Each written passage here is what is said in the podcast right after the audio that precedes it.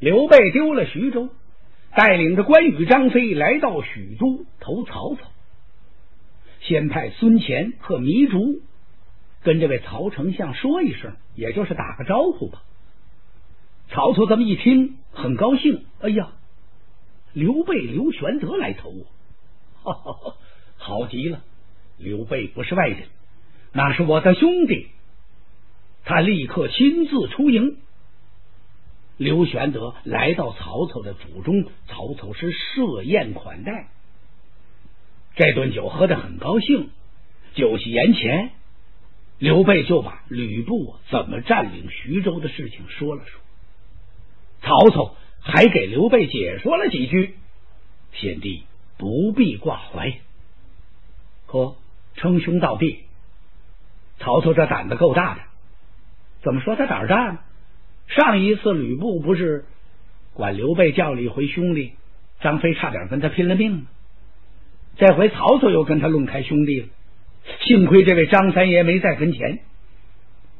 曹操告诉刘备：“你不必担心。”吕布啊，怀有虎狼之心，这个人素无信义。有时候我呀会协助你一臂之力，咱们共灭吕布吕奉先。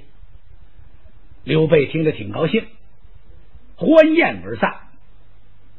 曹操把刘备送走之后，正在屋里喝茶，忽然间从外边进来一个人，谁呀？他的谋士荀彧。曹操一看，荀先生，你有事吗？主公啊，今天我看您待刘备不薄呀。呃，应该厚待他。哎呀，主公，刘备乃当今一位了不得的英雄，咱们抓还抓不到他呢，杀还杀不了他呢。今天他自己来投，这可是个好机会呀，主公。您宜早图之，就是说此人留不得，您得把他杀了。好，曹操听这一愣，他手捻着胡须，看着荀彧，半晌无言。荀彧心想：我说的这话，主公听进去了没有？怎么看着我不说话呀？嗯，荀彧明白了，我家主公是个深谋远虑的人。可能这个事情他已经想过了，我多余提醒他，不能吧？也许是我提醒他之后，他正在思考我说的这些话，也未可知。我不要在这打扰了。荀彧想到这儿，悄悄的退出去。曹操从打这个座位上站起来，他就在屋里头来回走溜，背着手。他走了这么几趟，他在想荀彧这话。这时候又有脚步声，跟着从外边进来一个人，谁呢？是郭嘉郭奉孝。郭嘉进来一看，曹丞相正在想什么心事，他不想打扰，转身要走。呃，奉孝，请留步。哦，还没看见人，曹操就知道谁来了。他对他手下的谋士那是了如指掌，非常熟悉，像反手关文一样，谁什么脾气，谁什么秉性，谁爱吃咸，谁爱吃淡，走路的声音，他一听就能听出来。郭嘉赶忙站住，冯孝啊，你来的正好，我有事要问你。曹操就把刚才荀彧跟他说的那几句话跟郭嘉说，你看这事该怎么办？郭奉孝听到这行，打了个愣神哎呀，主公，这可使不得呀！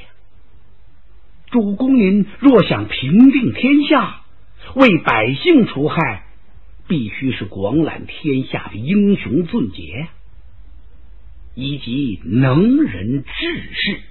主公你一向是求贤若渴，礼贤下士。既是这样。还怕招揽不到人才呢？刘备是个天下出了名的英雄好汉，现在他走投无路了，来投我们。您要是把他杀了，那就落一个不能容人的坏名声。天下有能力的智谋之士，听到这个消息之后，他们谁还愿意到您这儿来？如果这些贤士都不来投，主公啊，你依靠谁来平定天下？这件事关系重大，望主公您是三思而行。国家这番话是向着刘备吗？他一点儿都没向着刘备，他这完全是为了曹操，为曹操成其霸业。他那意思是你先把刘备收下。等您霸业将成，再杀他不迟。多厉害！他这几句话打动了曹操的心肠。哈哈哈哈奉孝所言极是，这几句话是正合老夫之意。曹操就不听荀彧的了，听了郭嘉的解劝，他是重重的款待刘玄德呀，把玄德、家小也做了安排。而且每个人都有些赏赐。随后，他奏明天子，封刘备为豫州牧，给了刘备三千人马，粮食万斛，一斛五斗。给了这么多的粮草，这么多的军兵干什么呢？他让刘备你先行一步，兵进小沛，再取徐州。随后我助你一臂之力，你前脚一走，我是随后发兵。你我携起手来取徐州，共灭吕布。玄德非常感激，他三声炮响，点起人马，刘备带着兵走了。玄德刚走，曹操马上点人马，收拾子重，也要起兵。恰恰就在这时，刘兴探马来报，张继由关中统帅人马想兵进许都来劫驾。可是不幸走到半路上，中了暗箭，张继死了。他侄儿张绣把他的军权接过来，用贾诩为谋士，要继承书制，也要进许都来。这还了得！如今张绣已经兵屯宛城，是虎视眈眈呐。曹操还能走吗？他要去徐州，这许都空虚，可怎么办？他立即找来谋士，这么一商议，荀彧给出了个主意，说这么办吧，你写一封书信呢，给吕布安抚安抚他，让他跟刘备和好，先把他稳住。咱们先去取宛城灭张绣，回过头来再打吕布不迟。嗯，曹操一听妙计，他当即派王泽拿着一封密书，带着礼品到徐州安抚吕奉先。然后自己点齐精兵十五万，派夏侯惇为先锋，领着三万青州兵，是兵发宛城。曹孟德大队人马浩浩荡荡，兵屯玉水。流星探马飞奔进了宛城。张绣一听，大吃了一惊，他就要列队迎敌。他手下的谋士贾诩看：“哎呀，将军且慢。”曹孟德来势汹汹，不可力敌呀！嗯，张绣一愣，他以为贾诩是害怕了，自己一端详，贾诩的面目上并没带出来什么丝毫的畏惧之色，那为何拦阻呢？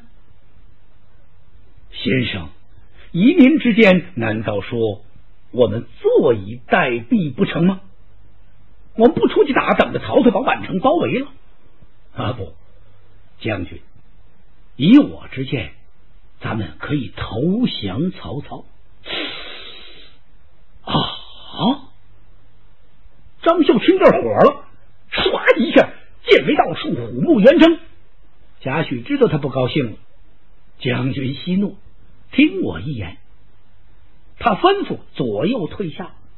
他悄悄的跟张绣说了这么几句，张绣笑，哦，多谢先生教，这个主意可太高了。贾诩给他出个什么主意？你以为我让你真心投降啊？你先假意降他呀！取得曹操信任之后，他把兵也给补充了，粮草也给发了，他前脚走，咱们兜着他后边打，这不一样吗？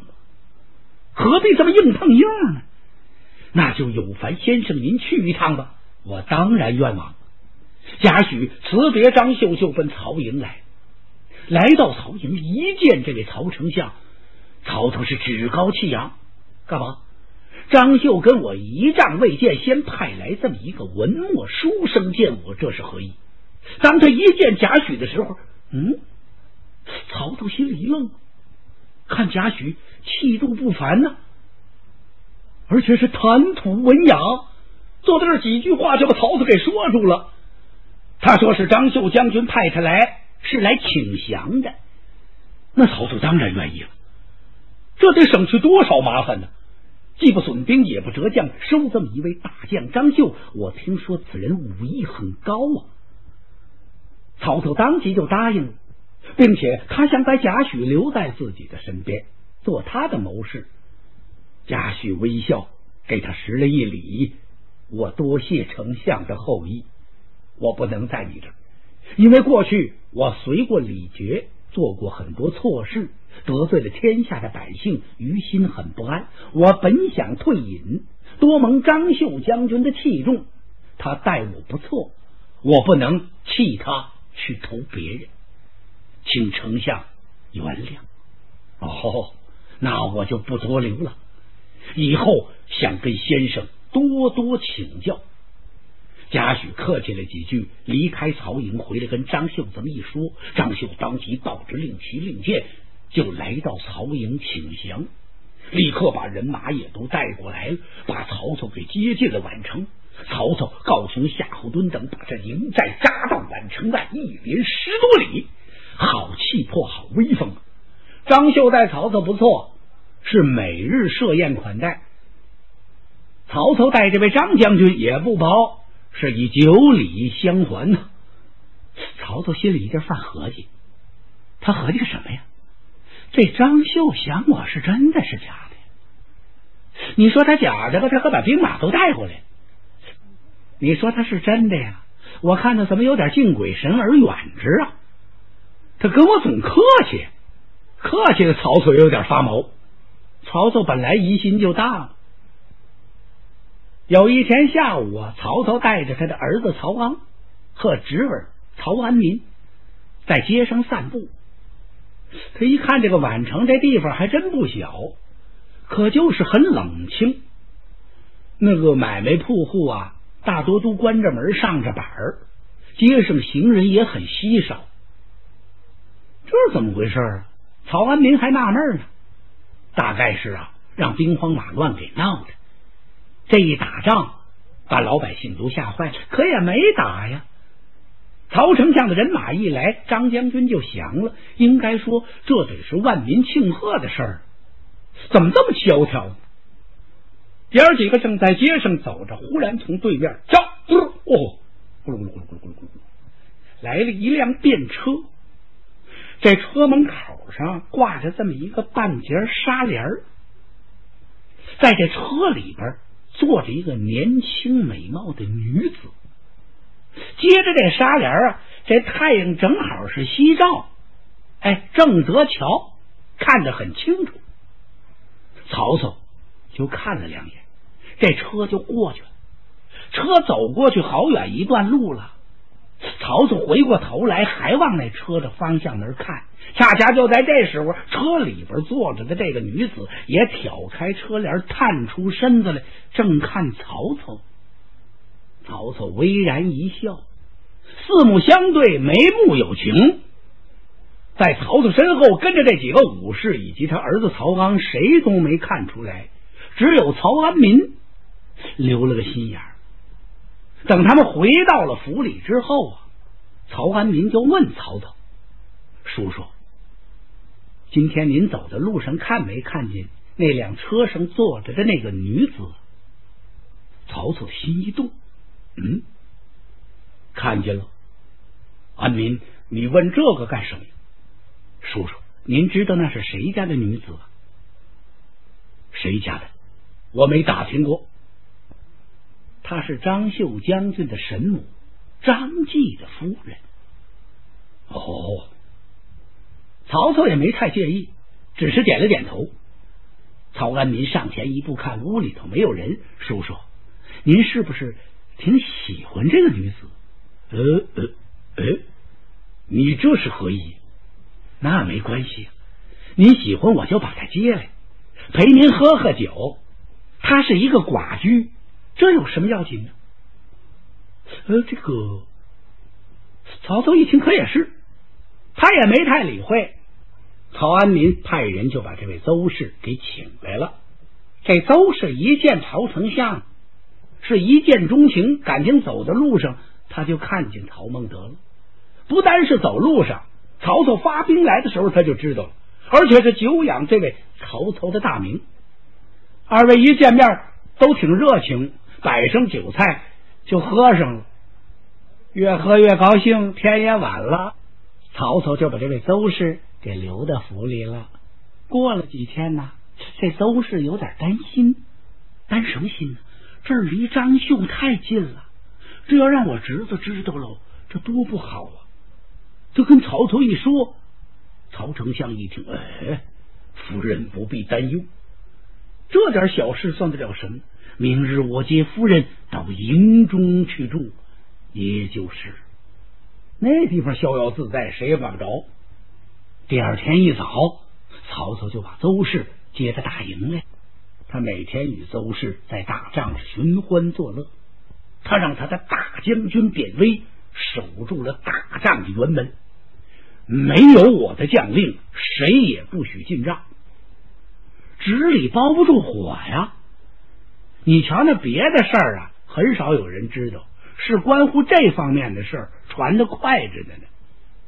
这人也怪。一沾这方面的事儿，他很敏感。有人就告诉张绣了，张绣这么一听，怎么着？这可真是欺人太甚了。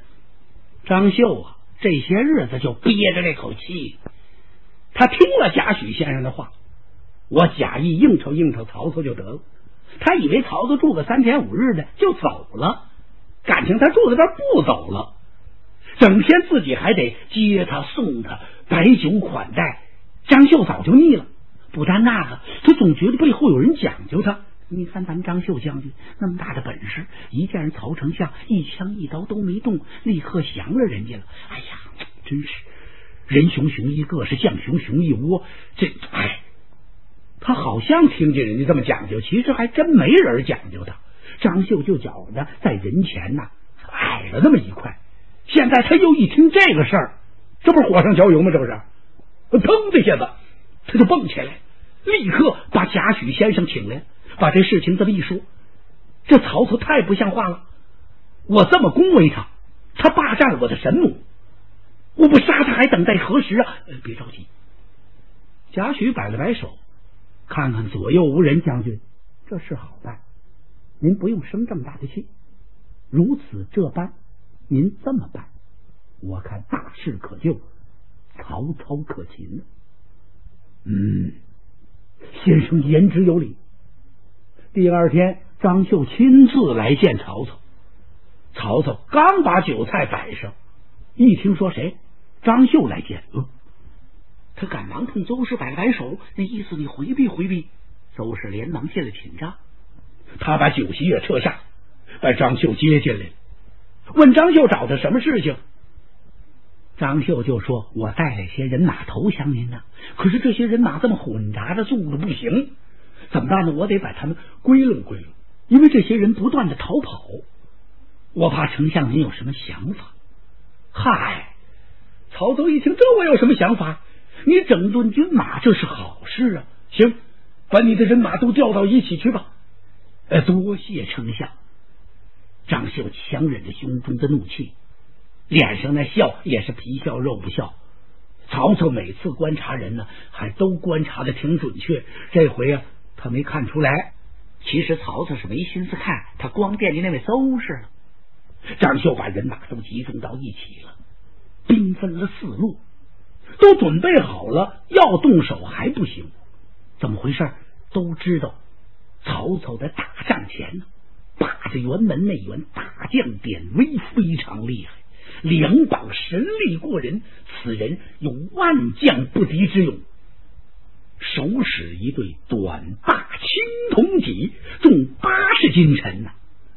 那两军阵前取上将首级，真就像拿个玩物似的。谁能敌得了这个人呢？贾诩想了想，嗯，将军您不要慌，我知道最近典韦呀和咱们的大帐下有一员偏将交了朋友了，谁呀？胡车，我可以跟他说说。呃，张兄一听，你跟他说些什么呀？我让胡车呀到典韦那儿去一趟。他最厉害的不是那对戟吗？把他那对戟给他拿出来，也就是说偷出来。那典韦还有什么降人之处？啊此计甚好，先生快快去办。贾诩就告诉胡车，胡车就找典韦去了。典韦还挺喜欢胡车这人，他说他直爽，而且胡车说是一个怪人。怎么是怪人？说他那两条腿是日行八百，一天能跑七八百里地，而且两背有几百斤的履历。典韦高兴这样的人物，一见面两个人就很投脾气，经常在一块喝酒。今儿胡车来找他，俩人又喝上了。胡车今天喝的特别畅快呀，而且这喝的是酩酊大醉，哇哇直吐。典韦高兴了，朋友既然喝的这样，我哪能不喝醉？那我要不喝醉了也对不起朋友，您倒少喝呀！咕嘟咕嘟，他也大醉了，醉得人事不省。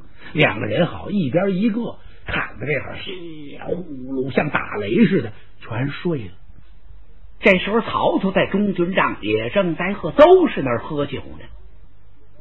忽然间，他听营中一阵大乱，曹操就问了一声：“哦，外面何事喧哗？”启禀丞相，是张绣领兵巡营。哦，哦哦，好，曹操没介意，心说张绣还行啊。我跟他婶子在大帐这喝酒，他还忠心保国的为我巡营呢，让他巡吧。又过了一会儿，又乱起来了，不但乱起来，而且还着了火了。有人来禀报丞相，说营中火起。哎，慌些什么？云营着把火算什么事儿？赶快扑灭不就得了吗？扑不灭了，这火是越着越大呀！不单那个，就听咚咚咚咚咚咚咚，战鼓如雷，这怎么回事啊？紧跟着一声喊杀呀，是惊天动地。曹操一看不好，邹氏也吓得面无人色了，孟德告诉夫人莫慌。大帐前有典韦将军把守，是万无一失。确实是这么回事。可这位典韦将军醉了。那军校赶忙跑进来禀报他：张绣反了，带人马已经杀到了辕门。将军快醒！将军快醒！他翻了身，又睡了。哎呀，把他拉起来不行吗？拉不动他呀。他体大身沉，可是典韦虽然醉成这样，他心里不是一点都不明白。忽然间，这时候他听见了辕门外边有动静，他也很警觉。可是酒这个东西太厉害，酒不醉人人自醉嘛，是头沉腿飘啊。光明白不行，喝醉了的十个有八个心里头清楚，但是腿打彪。不对。典韦一咕噜声由打床上就坐起来，他瞪起双睛来，侧耳这么一听，原本有喊杀声，啊！他一脚就把禀报的军校给踹门外了。他伸手就摸双戟，戟不见了。啊啊啊！他转过脸来再看那胡车，也踪影皆无了。哎呀！典韦明白了，我上当了。胡车醉酒是假的，我是真的呀！他一个箭步由打大帐里闯出来了，来到外边去，屋这么一看，辕门外灯笼火把亮的，从照如薄昼似的一般，那喊杀声不绝。人马已经快到辕门了，典韦这么一着急，噌噌，由打两个军校的肋下拔出两口单刀了，他就杀上前去了。逢人就杀，遇人就砍，嘁咔嘁咔嚓，一会儿的功夫。这两把刀的刀刃呢，全卷了。哎呦！不，典韦急的这使不上劲，那双戟一举，那是什么劲头？他趁手啊！不是有那么句话吗？那手巧不入家事妙。他把这两把短刀就扔了，啊！怒吼一声，伸手抓起两个军卒来，他用活人打活人，噼啪啪啪噼啪啪，给打死了好几十。只有典韦一个人赤手空拳把住辕门，那些人哪休想进得一步，让他杀的是步步倒退。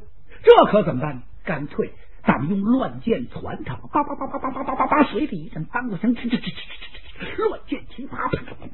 哎呀，典韦是身中数箭，他一声也不哼。可是时间一长，就支持不住了。将典韦喊叫一声。口吐鲜血，噗噗，躺在了血泊之中，当时毙了命。虽然这人死了，躺在那地方，说木下钟点足有五分钟，没有一个人敢解典韦身边过。你说厉害不厉害？死这么长时间，还那么大的威风，幸亏典韦堵住了辕门，这才给曹操腾出空隙。他乘上一匹骏马，叫绝影，也就是大宛马呀，逃出了营中，带着他的儿子、侄子还有邹氏。可怜呐，他侄子曹安民与邹氏死于乱军之中。曹操败到了玉水，在玉水也叫白河呀。他出源于河南省嵩县西南，往东南流淌，经过。南诏、南阳、新野几个县流入湖北省的襄阳地界，进入汉水。这河挺宽。当曹操拜到玉水河边，就听一声弓弦响，啪！哎呀！曹操左臂中了一箭，他低头再看，胯下大宛马，哎呀，这马感情已经中了十几箭了。怨不得这马一边跑一边长鸣啊，曹操有点心疼啊！哗，他挥动坐骑，趟着河水往对岸跑。刚跑到对岸岸边这儿，又飞来一箭，正中这绝影马的左目。这马一撂蹶子，腾，咵！